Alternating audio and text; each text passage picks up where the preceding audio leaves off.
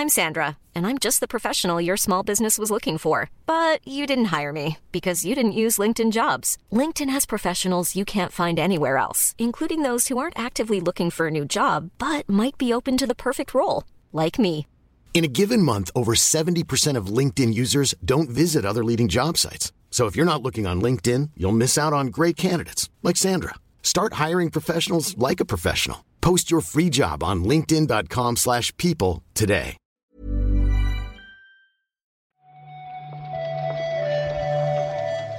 Buenos días, bienvenidas, bienvenidos a esta nueva recarga activa. Hoy es, ¿qué? Martes 11 de julio y vamos a comentar la actualidad del videojuego con Juan Salas. ¿Qué tal, Juan? Hola Pep, muy buenos días. Bien, pese al horrible calor, bien, la verdad. Los martes suelen ser días bastante interesantes en la industria del videojuego, por lo que parece, así que con ganas de, de comentarlo contigo. Hoy es bestia, ¿eh? No quisiera yo insistir con lo del pico de calor porque no se habla de otra cosa, pero es verdad que, que es tal el agobio que esta mañana, al encender el micrófono y tal, el, el pensamiento que me ha venido a la cabeza es, ¿habrá algún podcast que se haga desde una sauna? Que supongo que sí, no lo he comprobado, pero supongo que hay un problema también con la humedad y los La cacharros. humedad y los micrófonos igual no, no acaban de llevarse muy bien. Sí. Me parece un formato guay, Juan. Formato guay. Desde luego mejor que, que lo que hacemos aquí, que es eh, criminal. Estar grabando en verano cerrados con sin ventiladores, es, o sea, es duro, realmente. Es una, un ejercicio complicado. Y menos mal que es una recarga activa, que esto es breve, que no es un reload, porque si no ya nos, nos quedamos en el sitio.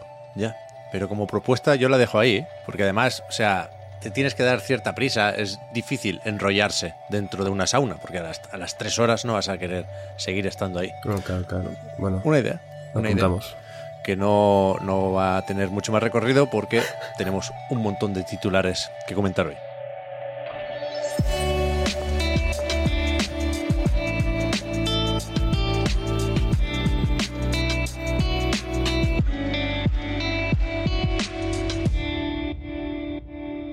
¿Empezamos con Electronic Arts o qué?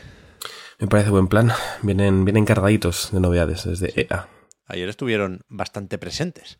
Primero, porque anunciaron no, pero sí comentaron algunas cositas sobre Cliffhanger Games, un estudio que montaron hace un tiempo, pero cuyo nombre todavía no conocíamos, y esto nos lo chivó también Jeff Grapp hace ya unos cuantos meses, son el equipo que se va a encargar de el videojuego de mundo abierto de Black Panther.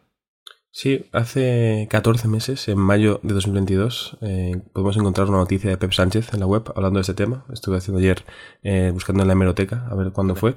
Y ya hablaban de esto, ¿no? O sea, de un estudio sin nombre todavía, pero con las características que tiene este Cliffhanger Games, básicamente, en Seattle, con, con ese tipo de, juego en mente, ¿no? Al final, ahora ya sabemos qué juego van a hacer, adaptando a, pues, la historia de Black Panther al videojuego. Creo que es el segundo de los tres juegos de Marvel que, que acordó Electronic Arts eh, que iba a hacer, junto con el de Iron Man, que va a hacer EA Motive. Entonces estamos ya a punto de saber cuál será el tercero para cerrar este, este acuerdo. Yo, por lo menos, Pep, debo confesarte que contento porque me gusta mucho Black Panther, así que, eh, no sé, me da buenas vibraciones que, que, que esté presente por lo menos, ¿no? Luego a ver qué tal el juego. Quizás se quedan en tierra de nadie, pero yo por lo menos me alegro de, Bueno. de que esté en la conversación. Espérate sentado, ¿eh? Porque esto va para largo, es uno de esos anuncios, hemos visto muchos últimamente, que sirven básicamente como oferta de trabajo. Es decir, Mm. está el enlace ahí de si te gusta Black Panther o los superhéroes de Marvel, vente aquí y trabajarás en un, en un juego chulo, pero ni siquiera se han anunciado plataformas, porque es que vete a saber si saldrá durante esta generación. Yo me imagino que sí, ¿eh? pero desde luego han dado a entender que el equipo seguirá cogiendo forma durante los próximos años y que esto tiene que estar muy en preproducción. Sí, sí, sí. Eh, muy a largo plazo, pero no pasa nada. Creo que podemos manejarnos bien con los tres tiempos, ¿no? A corto, a medio y a largo. El tenerlo ahí en el horizonte, así entre tres años, decir, anda, ¿os acordáis de esto? Pues eh, aquí lo contamos. De EA Sports, ayer también vimos un par de cositas, un tráiler que no enseña mucho porque no es gameplay, eso lo veremos el día 13, creo, pasado mañana, no falta mucho, pero sí la carátula esta de la... ¿Cómo es? Ultimate Edition, ¿no? Sí, la, creo que sí. la- la edición cara, vaya, es una especie de collage o una foto de familia con un montón de jugadores y jugadoras que, no sé, supongo que pretendía ser una demostración de fuerza, ¿no? Para dejar claro que no necesitan la licencia de la FIFA para meter a todos estos deportistas que, que conocemos bien, ¿no? Mm. Pero claro, es, es que es horrible de una forma que, que va más allá de, de lo que yo puedo describir aquí y ahora. Estaba Es- impactadísimo cuando lo vi yo ayer. Es bastante dantesco, la verdad, ¿no? Te das gracias de poder jugar con la cámara aérea bien alejada de esto, porque dices, por favor, eh, menudos rostros. Pero bueno, cuando vimos la imagen primero, yo creo que muchos pusimos ¿no? nuestras esperanzas en, en ver la imagen en movimiento. Creo que por el Discord también lo comentaba, ¿no? A ver si el trailer lo mejora. Creo que no mejoró mucho tampoco la, la sensación, pero por ver el lado bueno, creo que sí se puede rescatar eso, ¿no? El ver tantos rostros importantes, ver tantos jugadores y jugadoras actuales que, que, bueno, un poco son los que lideran ¿no? la actual generación del fútbol. También ver tantas estrellas antiguas, al final eh, es lo bueno de este juego, ¿no? Tener tantas opciones, el, la mezcla tanto de fútbol masculino como femenino, sobre todo porque dentro de muy poquito empieza el Mundial Femenino, yo creo que está bien en ese sentido. Y a ver qué tal, a ver qué nos enseñan el, el 13 de julio en este gameplay, que al final es lo, lo importante, ¿no? Pero creo que no es el mejor inicio para eh, convencer a todo el mundo, pero no deja de ser el nuevo FIFA y eso al final eh, funciona solo prácticamente. Está claro, está claro, ¿eh? no se cuestiona en absoluto la importancia de este lanzamiento o de esta nueva, entre comillas, saga, pero yo es verdad que después de lo de ayer no, no tengo ninguna esperanza en, en- en el gameplay. Quiero decir Mm. que no creo que vaya a cambiar. Parece que va a ser lo de siempre y que si enseñaron esto ayer es porque no tienen mucho más que contar. No lo sé. no lo Es sé. lo malo cuando no hay competencia. Antes cuando había, ¿no? Un pique mayor entre Pro y FIFA, igual como que tenían que eh, ir más allá. Al estar más o menos un poquito solo ahí, pues te puedes relajar un poquito, quiero decir. Le pasó igual al 2K. Al funcionar mejor que el NBA Live, pues se pudo relajar un poquito también. También vienen de dos en dos las noticias relacionadas con Sega. Para empezar, tenemos la formación de este sindicato que ya comentamos en su momento cuando eh, se iniciaron los trámites para su formación y ahora sabemos que ya se ha votado y aprobado la formación de, este sindicato en Sega of America. Es un sindicato transversal en tanto que eh, tiene representantes en varios departamentos de la compañía y eso lo convierte en el mayor sindicato de la industria del videojuego, como mínimo, en Estados Unidos. Sí, eso comentaba ayer en Twitter. No sé si es el representante o uno de ellos, pero el- un representante sindical por lo menos de, de este sindicato la de Sega que estaban muy contentos por, por la victoria, amplia victoria en la votación y bueno, destacaba eso, ¿no? El tamaño tan importante de, del sindicato, al final más de 200 miembros, eh, evidentemente es un tamaño más que considerable. Creo que es una muy buena noticia, una pena que venga acompañada de una noticia un poco peor eh, relacionada con Sega. Esto tiene, por supuesto, un punto de risa y un punto de serio. Hace nada, un par de días, comentábamos esas declaraciones en Bloomberg de un directivo de Sega diciendo que lo de la Web 3 al final, no te creas tú, que están paralizando proyectos relacionados con NFTs y mandangas varias, pero desde Line anunciaron ayer que, que tienen un acuerdo con Sega para utilizar una de sus licencias en un juego, pues eso, que mueven en su plataforma de juegos con blockchain. Sí, de momento se desconoce cuál va a ser. Se habla mucho, ¿no? De una saga, una franquicia muy popular. Entiendo que todos pensamos en Sonic, ¿no? Cuando escuchamos eso, pero bueno, no, no se sabe, puede ser otra. Eh, bueno, es una pena que, que coincida una noticia muy buena con una noticia un poco peor, pero habrá que ver, habrá que ver cuál es, cómo, cómo se desarrolla y si al final se lleva a cabo, ¿no? Que a veces hay este tipo de noticias que luego van quedando en, en papel mojado y no, y no llega a nada. Sí, probablemente no nos, no nos enteraremos de esto, ¿eh? Primero porque yo me imagino que se va a quedar para el mercado asiático y si saliera de ahí, quiero decir, no nos enteramos del Doctor Mario, que fue quizás el juego Mm. más sonado de, de la plataforma, pues no creo que nos enteremos de lo que sea que estén preparando con Sega, ¿no? O sea, yo conozco personalmente a todas las personas que usan Line en España y somos entre 8 y 10, vaya. No. Igual nos marchamos pronto, imagínate. Bueno, y si, y si sale eh, y no nos enteramos casi P, pues ojos que no ven, corazón que no siente, no pasa nada. Si solo se queda en Asia, Eso desde luego. por lo menos no nos enteramos. Otro anuncio, rapidito. Ayer decían desde Young Horses que su Booksnacks llega a, a App Store mañana mismo. Creo que no. No tiene nada que ver esto, Juan, con Apple Arcade, ¿no? No. No, creo que no. Habrá que pagarlo, pero no sé cuánto costará porque no me sale ahora mismo en la tienda. Habrá que esperar a mañana. No, simplemente anunciaron en Twitter, lo podéis encontrar, que el, mañana mismo, lo dijeron ayer, pero mañana mismo, eh, tanto en iPhone como en iPad está disponible Bagsnacks, e incluirá también el, el, DLC, este Isle of Big Snacks, y, bueno, eh, es un, juego que yo creo que en su día igual a, muchos les sorprendió por ciertos giritos que tiene. No, voy a revelar los giritos por no la, la, experiencia, pero yo creo que siempre es una buena noticia, ¿no? Que un juego llegue a, a más plataformas. Vamos ahora con eventitos presentes y futuros. Esta madrugada se emitió el Exoprimal Showcase. Yo no, la verdad es que no lo vi, no, no, no, me acordé. Me gustaría poder decir que estaba durmiendo a la una y cuarto, pero no es así. Y, simplemente se me pasó comprobar que, que, nos contaban desde Capcom sobre su juego con lluvia de dinosaurios. ¿Tú lo viste? Lo he visto esta mañana. Pep, porque yo sí que estaba durmiendo, pero bueno, hay que madrugar, ¿no? Para ver los eventos nocturnos. Y bueno, fue un evento más breve de lo que puede parecer. El vídeo en YouTube es muy largo, pero porque hay una cuenta atrás eterna donde volvieron a poner varios anuncios de Capcom. El último de ellos fue, de hecho, el, el Pades, el Goddess of, eh, tu juego este favorito de Capcom, siempre se me olvida el nombre. Fue el último que pusieron antes de empezar, sí que yo creo que es el que le dieron más importancia. Eh, por tanto, bien, a tope con ello. Y dentro del evento en sí, pues pusieron un, un tráiler, luego salió el, director del juego, Takuro Hiraoka, a hablar un poquillo de, de, algunas novedades, explicaron ciertos cambios con el feedback que habían recibido durante la beta, anunciaron fechas, por ejemplo, el, eh, bueno, anunciaron que iba, que iba, a tener el Season Pass de la primera temporada, que el 28 de julio ya habría un nuevo modo disponible y luego explicaron un poco la hoja de ruta de aquí a las siguientes temporadas. ¿no? En, creo que es en octubre llega la, segunda temporada, que es cuando se podrá eh, jugar con los personajes de Street Fighter que ya vimos en el Summer Game Fest. Y en 2024, cuando llegue la tercera temporada, en, principio a inicios de año, el crossover, en vez de ser con Street Fighter, sea con Monster Hunter, ¿no? Una, un cruce de sagas me parece lógico por, por lo que se hace en Monster Hunter y por lo que se hace aquí en el Exoprimal. Es verdad que es lógico. Yo ya, que no puedo parar quieto, no puedo quedarme en, el hoy, estoy pensando ya en, si habrá cuarta temporada. ¿eh? Me parece muy ambicioso, ¿eh? Este plan, esta hoja de ruta para Exoprimal. Pero bueno, supongo que hay cierto interés, ¿eh? Por, el juego no deja de ser algo de Capcom. Eh, decía que hoy toca también Eventito. ID at Xbox, que cambia de partner. Tengo curiosidad, cierta curiosidad, ¿eh? por ver qué implica esto de hacerlo con IGN y no con Twitch.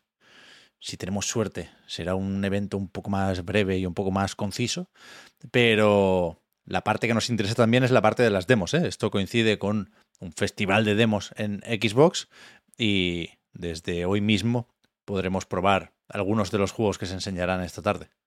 Sí, estaremos atentos. En el último ya hicimos una cobertura en la web jugando a, a varias demos. Creo que en ese momento fuimos Marta, Oscar y yo los que hicimos el, esa cobertura, pero vaya, eh, eh, hablaremos luego por, el line precisamente a ver cómo, cómo nos organizamos y estaremos atentos para, para esa tarde. Seguramente mañana en la recarga pues podremos comentar ¿no? lo más destacado y cuando se pueda pues hacer alguna que otra recomendación de, demos. Ahí está. No sé si lo he dicho, pero es hoy a las 7. ¿eh?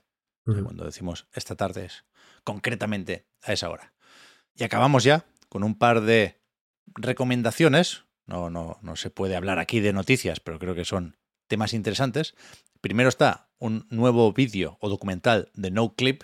No, no necesita de nuestra ayuda, no podemos recomendarlo más ya.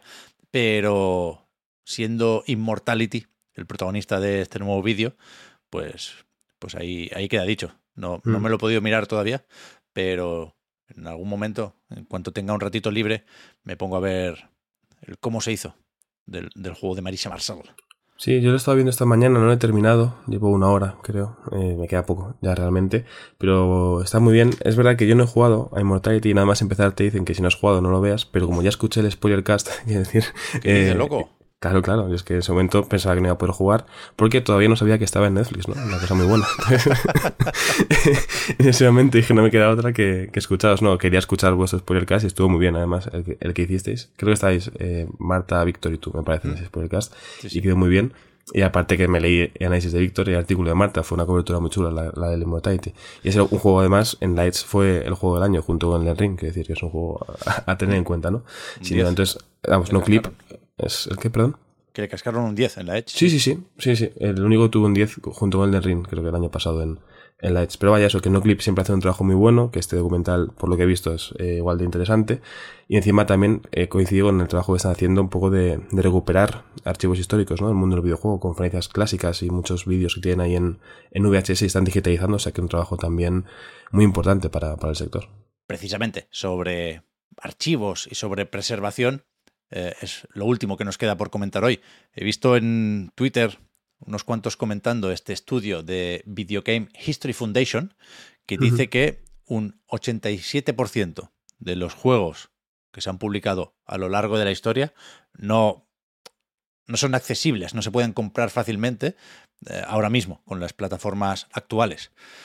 Que yo creo que es, es, un dato más o menos impactante, son casi 9 de cada 10 juegos, ¿no? Estos que no, no tenemos a mano, por decirlo de alguna forma, que podemos llegar a comprender por qué esto es así, ¿no? Porque es más o menos peculiar lo de los videojuegos por su dependencia de una serie de plataformas, que son cada una de su padre y de su madre, pero creo que la reflexión interesante aquí, o el, o el dato que quizás no tenemos siempre tan en cuenta como deberíamos, es lo de las trabas o las dificultades que ponen las propias compañías de la industria para preservar estos videojuegos en pues eso, archivos y bibliotecas, dicen aquí, ¿no? Por lo visto, mm. en, la ESA hay cierta, bueno, cierta resistencia a, lo de poder guardar esos juegos de alguna forma. Sí, es una pena. Que, que, sea una cosa que cambie cada vez más, que cada vez seamos más conscientes ¿no? de la importancia de la preservación y entiendo que así será, pero vaya, al final son muchos años de seguramente darle menos importancia, tanto a la preservación como a muchos juegos seguramente, más lo que dices tú, ¿no? El recelo de ciertas compañías con, su,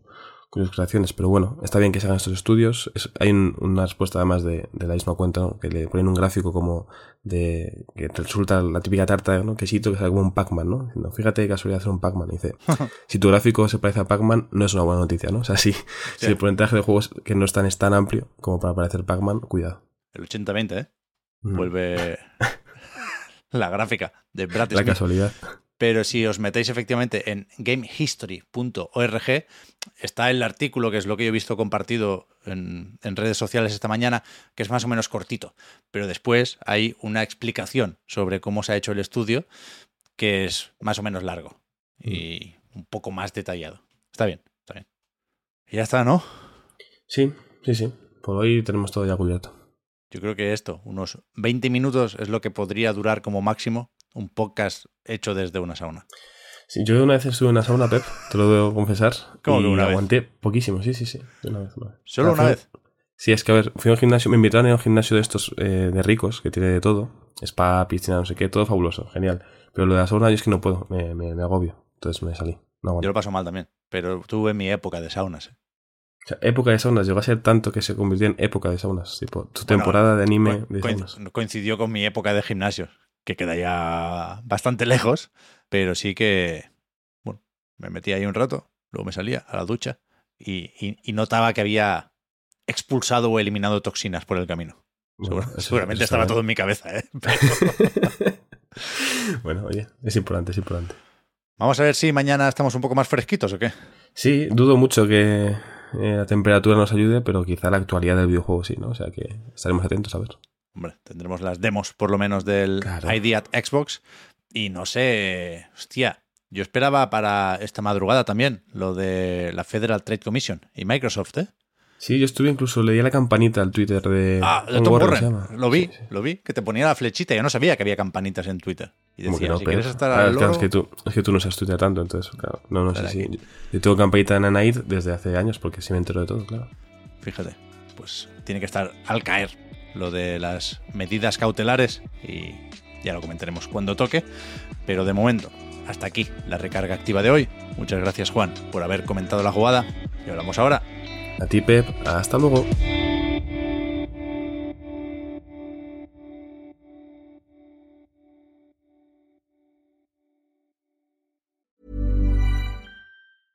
Hiring for your small business? If you're not looking for professionals on LinkedIn, you're looking in the wrong place. That's like looking for your car keys in a fish tank. LinkedIn helps you hire professionals you can't find anywhere else, even those who aren't actively searching for a new job but might be open to the perfect role. In a given month, over 70% of LinkedIn users don't even visit other leading job sites. So start looking in the right place. With LinkedIn, you can hire professionals like a professional. Post your free job on linkedin.com/people slash people today. Many of us have those stubborn pounds that seem impossible to lose, no matter how good we eat or how hard we work out. My solution is PlushCare. PlushCare is a leading telehealth provider with doctors who are there for you day and night to partner with you in your weight loss journey. They can prescribe FDA-approved weight loss medications like Wagovi and Zepbound for those who qualify. Plus, they accept most insurance plans. To get started, visit plushcare.com slash weight loss. That's plushcare.com slash weight loss.